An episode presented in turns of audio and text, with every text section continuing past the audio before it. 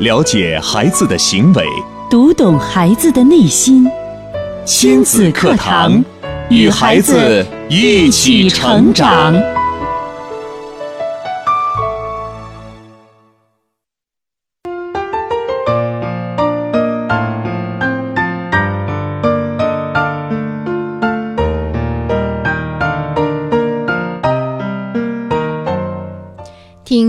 课堂，做智慧父母。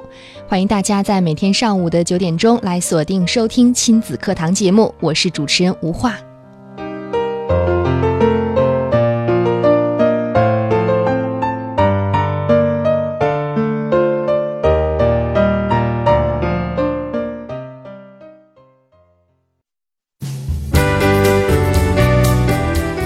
亲子课堂今日关注：孩子在默默承受父母之过。主讲嘉宾：亲子课堂创始人、亲子教育专家陆岩老师。欢迎关注收听。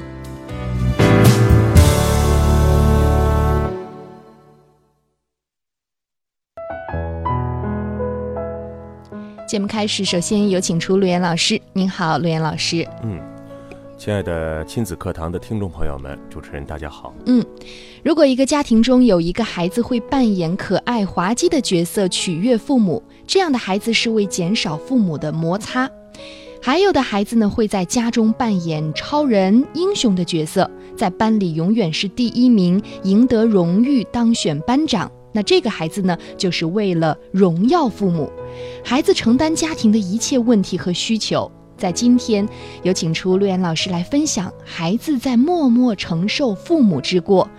也欢迎大家通过多种方式参与进节目互动，把您听节目的感受，包括疑问，通过微博、微信参与进来。新浪微博您可以关注“迪兰路言亲子课堂”，在今天的话题帖后跟帖留言。腾讯微信来添加微信号“亲子百科一二三”，亲子百科是汉语拼的全拼，一二三为阿拉伯数字，参与进节目互动。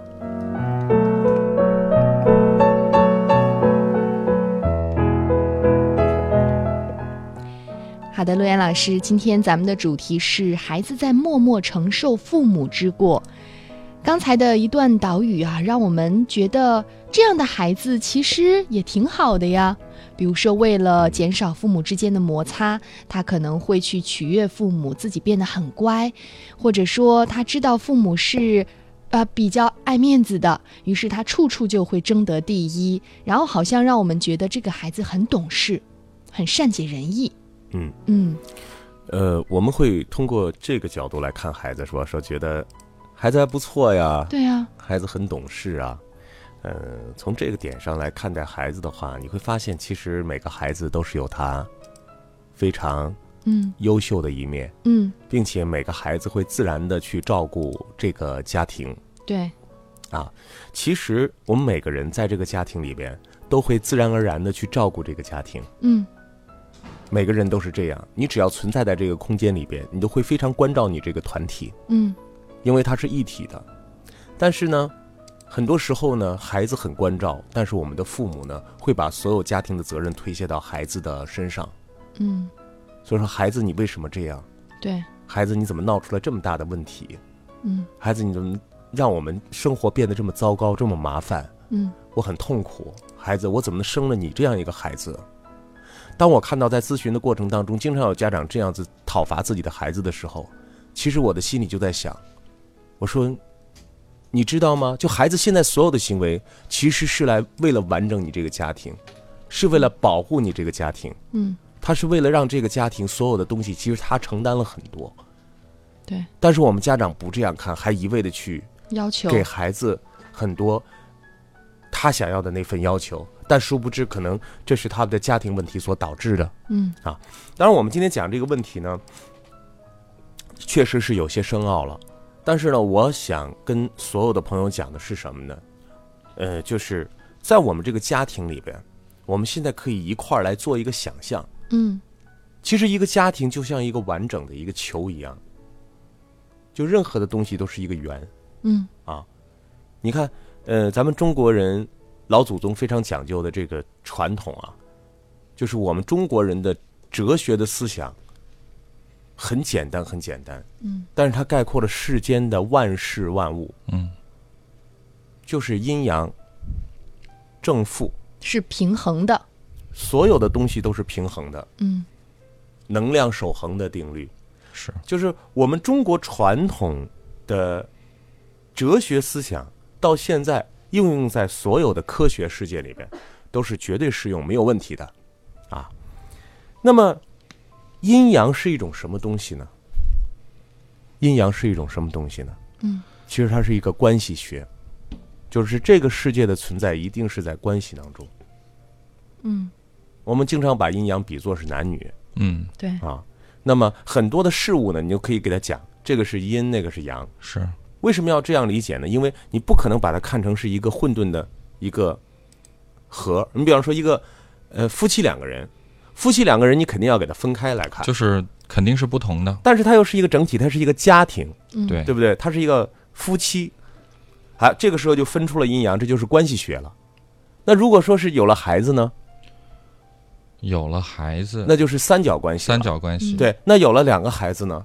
四角四个角关系，对，嗯这就这就变成了一个整个的这个，你不不不能再用阴阳来分了吧？对，然后就两仪生了四象，嗯，最后四象又生了什么？生了八卦，然后八卦又八八六十四卦，就是它它是干嘛？它就是来解释这所有的这些关系的，嗯就是你看到的这个象都可以在这里边解释，这中国中国人的一个非常很大的一个哲学思想啊。是，那为什么讲这个呢？其实我想告诉大家，其实家庭就是一个圆，嗯谁出问题了？你一看这个人出问题了，你一定要找着这个问题的背面。嗯就是他绝对不是独立出问题了，他一定会影响到整个家庭的，对一定不是说他一出问题了，就跟别人无关，那是不可能的。一定是你这边有很大的缺口。嗯，所以今天我们就想说，问题孩子真的是问题家庭的一个替罪羊。我看到很多家长啊，在咨询的过程当中都会指责孩子的时候，我看到两性关系里边相互指责的时候，嗯，其实我看到了双方问题之所在。你拿着他的问题来指责他的问题，他又拿着他的问题来指责你的问题，嗯最后就是相互的伤害，谁也无法看到真相。嗯谁也无无法看到真相。你看，我们现在说两性关系啊，现在说这个关系源，这就嗯基本上就是一个阴阳了。那么正常的阴阳是什么样的？正常那就是平衡的，男人应该是阳刚的，阳的，嗯，女人应该是阴柔，嗯阴柔的，嗯，对吧？女人一定要知道什么是守其词，对不对？在在家庭关系里边，男人也应该知道自己在家庭关系里面的位置。对，啊。那么只有在这样的一种和谐的状态下，这个圆是平衡的，嗯平衡的就是发展的，就是永恒存在的。嗯，你想，一旦不平衡怎么办？走向衰竭吗，一旦不平衡之后呢，肯定有一个人要努力去维护这个平衡。嗯对。对，但如果没有人去维护这个平衡的话，最后就那就散了，分道扬镳了，就找另外的平衡点去了。哦，啊。这就是一个最基本的。那么我们再来看，好，现在加入一个孩子，嗯。一个孩子加入进来了。假设我们开始前面啊，这是一个非常强势的妈妈。嗯，和一个比较懦弱的爸爸。嗯，那么加入一个孩子之后呢，这个孩子有可能会像爸爸一样，嗯，嗯，就是因为妈妈太强了，然后爸爸力量不够，嗯。他就想跟爸爸一起有力量去对抗这个，或者说平衡妈妈的力量。嗯好，我们来看啊，我们经常节目里边经常会说这样一句话，说一个强势的妈妈会培养出一个呃，无用的老公，和一个，懦弱的孩子是吗？好像我们都是这样说的啊，嗯里边的词词造我们就不再追究了。嗯如果这个女人够强势的话，她会把老公和呃孩子所有雄的这个部分、嗯强势的部分都占据了。哦他对她不是雌，那如果说想保证这个完整的话，他们是不是要把阴的部分给占据？是，是哦，他们一定要占位，因为你要平衡嘛，嗯对否则就不平衡了嘛。嗯。那你阳我也阳，大家一块儿那就拼到底了。嗯，针尖对麦芒，前天天天是火。那肯定是过不了的。对。对。但是有一天，你会发现，当这个孩子，比如说，假如说是一个女孩子，嗯。啊，她是母亲的一个翻版，嗯也很强势，对她有一天她会怎么样？她会看到家庭出现问题了，她会看到她的父亲嗯。在这个关系里面是弱势，嗯嗯这个孩子会努力的来弥补他家庭的问题，因为他不能看到这样的不平衡的现象的出现，嗯，于是他就去当做一个勇士去拯救。他怎么当勇士？跟妈妈吵吗？他跟着妈妈对着干。哦，哦，他觉得，第一，妈妈你这样的做法不对；不对，嗯，第二，要给爹撑腰。对；第二，你在欺负我爸；对嗯，第三，我也受不了。嗯你对我爸不好，你对我不好，你对整个家庭这样的不好。可是女儿如果是奋起反抗的话，我相信这个家庭原本平衡的结构一定是会又再一次的被打乱了。不平衡啊。所以，当我们啊一看到孩子出现问题的时候，其实作为专家来讲，每次我们都会先看到孩子的身上映射到家长身上的问题。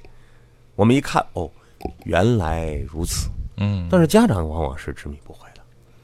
那么今今天一开始呢，我想，呃，让吴华给我们来介绍一个这样的，呃，由孩子来替罪父母问题的一个故事。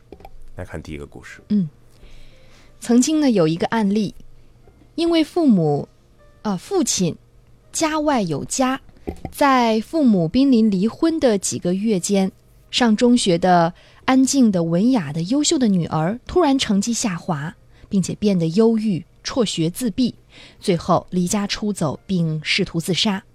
当母亲因为女儿的状况向父亲示弱，父母二人协力来关怀女儿，并因为血缘关系难以割舍。父亲最终回归家庭之后，女儿豁然痊愈，父亲因此感慨万千呐、演绎出了浪子回头金不换的故事。这是第一个哈啊，然后另外一个案例是这样的：家庭中的儿子上中学的时候非常的优秀，功课全部都是优，几乎每个学年都以全票当选班长。初三下半年中考前几个月，却出现了腹痛、腹泻的症状，持续了好几个月，无法正常上学。父母带着他去上海、北京各大医院检查，均无法查出病因，无奈休学，重读了初三。此时的家庭状况是什么样的呢？原来是父亲有关系亲密的女友，常常在外留宿，母亲极为苦恼。当儿子莫名其妙的病症影响中考和身体的成长时，父亲开始回归家庭，并全力治疗儿子。夫妻关系因齐心协力关照儿子而缓和。暑期过后，新学期开始的时候，儿子就复原了。嗯好，好，这是两个真实的案例啊，都是在呃这个研究的过程当中，其实所有的心理学的专家都发现一个问题，就是很多的一些孩子的一些疑难杂症的问题，往往都是心理上的问题。疑难杂症，就是你就莫名发现就是其妙地嗯对生病了解决不了，找不到就是原因不知道怎么回事儿。去啊正规医院治疗，用药啊，上治疗方法都无法解决。嗯，嗯，这些孩子为什么就奇得这种奇怪的病啊？嗯一直也治不好。我们发现孩子是心里有一种需求的，这个需求就是需要让家庭完整的需求。还有就是他会发现家庭哪一点出现问题了，他用他自己生病的方式来作为一个弥补，啊，来做一个完整。你看，所以很多时候啊，生病不是真的生病了，嗯是不是心理上？对或者说这个家庭在哪个方面出现问题了。那么通过这两个案例，大家有什么样的感触？还有呢，就是你觉得孩子的某些问题，是不是家庭当中的问题所带出来的、所引发出来的、所影影响出来的？嗯，好，刚才我们通过两个真实的案例啊，大家有什么样的感受呢？或者听完刚才陆岩老师的分析，投射到自己的家庭，您觉得自己的家庭有什么样的疑问呢？嗯，大家可以透过两种互动方式来参与到我们的节目互动当中来。您可以在新浪微博搜索“迪兰路言亲子课堂”话题帖后直接跟评论，也可以在微信当中搜索我们的微信号“亲子百科一二三”，亲子百科汉语拼音全拼一二三阿拉伯数字，或者添加“亲子课堂八八九”，亲子课堂汉语拼音全拼八八九阿拉伯数字，直接留言跟我们来互动。开车需要学习，电脑需要学习，那教育孩子呢？任何事情都需要技术，而最需要技术的事情就是教育子女。孩子肯定比电脑、汽车更复杂、更精密，而重要的是，它更珍贵。假如我们一生只能拥有一项本领的话，必定首选家庭教育。教育孩子，你是合格父母吗？亲子课堂，为人父母者的必修课程。让您轻松玩住孩子，成就孩子的一生。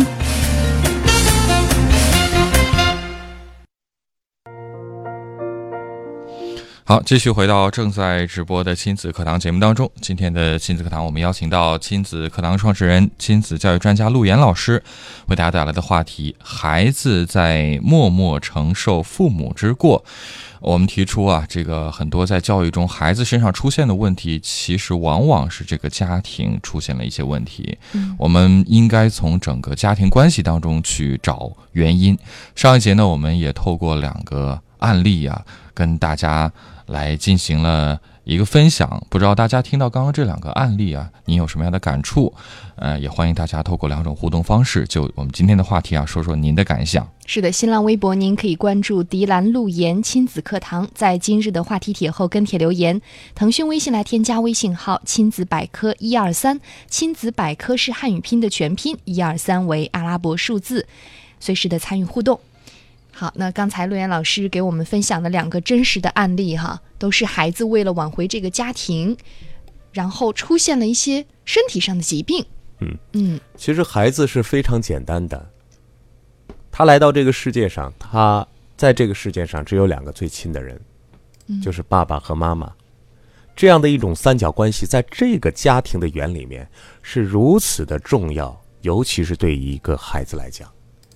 孩子虽然说从心智、情绪上没有慢慢的，他需要慢慢的成长，但是孩子从生下来就知道，我一定要有爸爸，一定要有妈妈。所有违背这件事情的所有的想法，都会对孩子造成巨大的改变。孩子会通过自己的行为、情绪、心智去要得他想要的东西，甚至是用自己生病的方式来维护这份完整。嗯，孩子的内心一定有这份感受，这是潜意识的东西。这是孩子在他生下来的一个生命发展的必须，或者说我们说这是这个家庭发展的必须。所以孩子很知道我的粘性在哪里，我需要去做一些什么。其实孩子是最好的一个学习者，他的敏感程度比成人要大三百倍还要高，就是他能够察言观色，他能够模仿你的行为举止，他能够看出这其中到底是什么样的，他也会像一一粒药丸一样进去，马上去弥补、去完整，因为他需要的是家庭的完整。嗯呃，我想就是了解的是，孩子的这种反应是出于有意识的还是无意识的天性，天性？那也就是说，其实他自己也未必能够意识到。这就是好像是写入我们身体的密码一样。嗯就像我们现在我说看那个等着我，嗯一个人想找到自己真正的父母的那份心，这份力量有多大呢？对嗯对对，就可能到了他八十岁的时候，他还要去找。嗯这是一种引力，新的引力。从生下来他就本该是完整的，但这份力量如果你不给他，就会造成这样或者那样的问题。嗯并且孩子是一个非常天然的，就是他非常简简单，他需要维护家庭的平衡。比如我在咨询的过程中遇到一个孩子，这个孩子已经十四岁了，到现在呢，跟父母没有一句话，不言不语。嗯，我跟他讲话都非常的吃力。嗯，我需要通过各种侧面不断的引导。我甚至我会静静的跟他做一段，我跟他看一段时间，我在绞尽的脑汁跟他打开他的话题。最后我才发现，为什么这个孩子不说话了呢？嗯当我见到他的父母的时候，当我见到他父母、父亲和母亲同时坐在那里的时候，我终于知道为什么这个孩子不言不语，嗯。因为根本就没有他说话的机会。哦。父亲和母亲的语言都是对峙的，嗯，父母也也也对抗，然后你抱怨我，我抱怨你，哦。抱怨我，我抱怨你。在这个孩子的心里，我说话有没有用？没有用。我说话能不能得到结果，我说话有没有希望，这些对于他来说都没有。所以这个孩子怎么样？自然选择保护家庭的方式是什么？沉默。不言不语，沉默。嗯，因为这是最后维护他的方式。还有，我曾经见过一个女孩子，特别特别的，一个十二岁的女孩子，特别的强势，嗯，那就像小爷们儿一样。现在叫什么？女汉子。女汉子女汉子，她的女汉子到了一定的程度，啊，她比男人还更加的刚烈啊，刚强，甚至男孩敢说她一句，她上去都能上手。嗯，这样一个女孩。嗯那在咨询的过程中，妈妈说：“我特别想让她成为一个温柔的女孩子，嗯，我特别想让她能够穿上美丽的衣裳，对，交上所有的女孩子的朋友。”嗯那当我们深入到这个家庭里面去发现的时候，发现嗯原来这个家庭的主导就是他的母亲，嗯母亲的声音、母亲的状态都变得强势。父亲很多时候变得不言不语，退后，不讲。嗯母亲的强势让这个女孩站出来，要跟母亲占据母亲的位置，帮助父亲达到他自己该有的位置，达到家庭的平衡。所以，我们看到，就是孩子会通过家庭的问题来去做这种承担。那么，家庭呢，也往往因为这个孩子的问题呢，寻求治疗，使得家庭有机会面对真正的问题。嗯所以，当你找不到真正问题的时候，我们看看是不是家庭出了什么问题。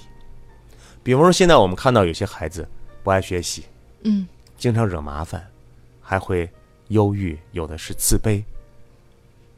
那么，这个问题往往会是什么样的问题呢？其实是父母之间的冲突，嗯冲突所造成的，甚至呢，会使父母因为担心他而建立彼此的亲密感。嗯就是孩子闹这些冲突干嘛？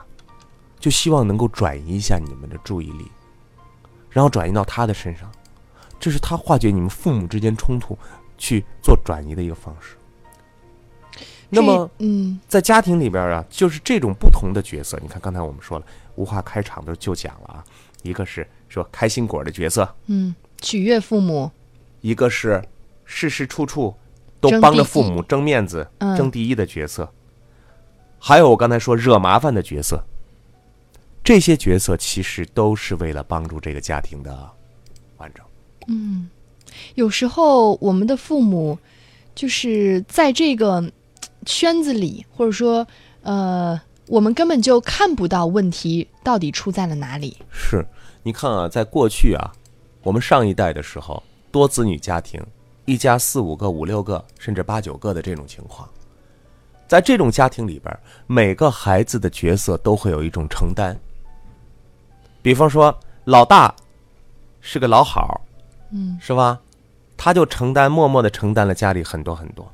老二可能是个小能啊，能豆儿，我们说能豆儿就取悦父母那个角色，他占据了。嗯，那么老三呢，可能就是很优秀、聪明，什么事情都能给父母争点面子。嗯那么老小呢，可能是个捣蛋鬼。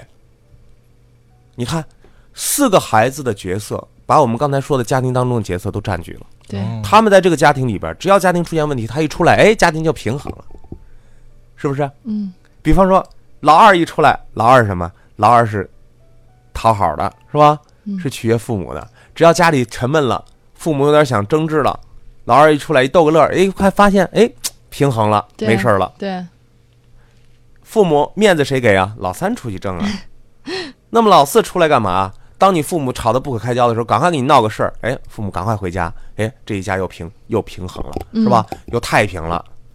老大呢一直在承受，因为老大能够帮助父母做很多的事情了。看过去多子女家庭里边，每个孩子都担任了一个角色，都弥补了家庭的一个空缺。嗯，我们说这还是一个圆，但是你知道吗？就是为什么独生子女的家庭，这个孩子身上的问题多呀？因为所有的角色都需要他一个人来承担，嗯一人分饰多角，这简直是太挑战了。他既要做这样，又要做那样。这边出现问题了要这样，那边出现火那个火情的要扑火，这边出现那个呃疫情的话就要打这个这这个这个这个幺二零就要出来啊，所以孩子就会非常非常的辛苦。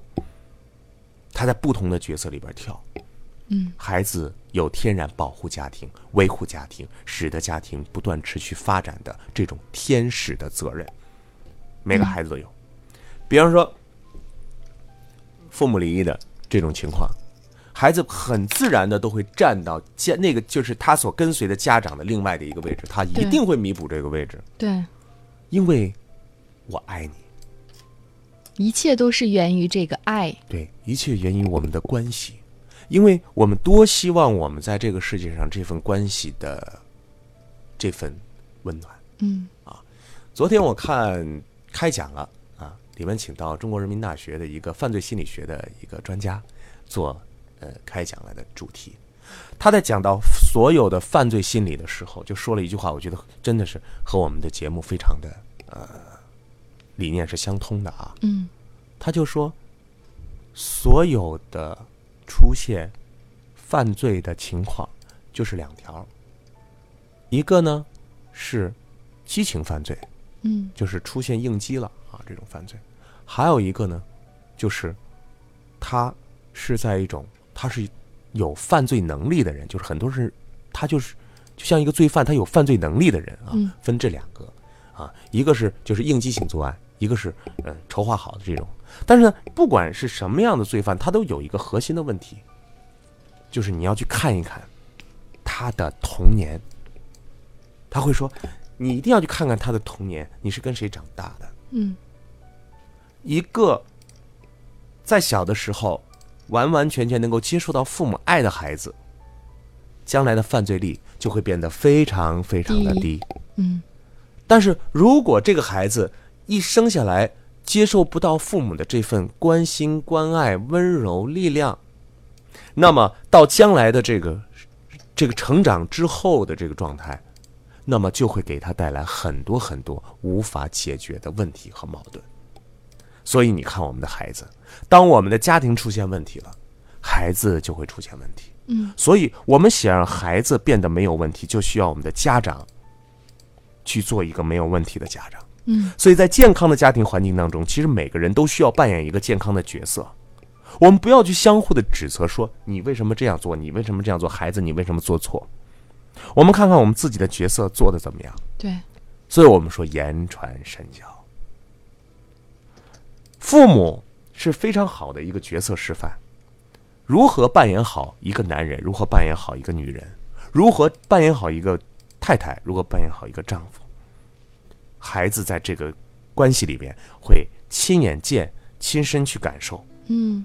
所以你做的正常，孩子才有可能正常。如果比如说家里有问题，那你一定要找出家里这个特有的问题，这是每个家庭都要做的功课。如果你不做，孩子就要来承担。是的，是，所以让我们先去反思自己，然后不要让孩子再去默默的承受父母的罪过带给我们整个家庭、带给孩子、带给未来的影响。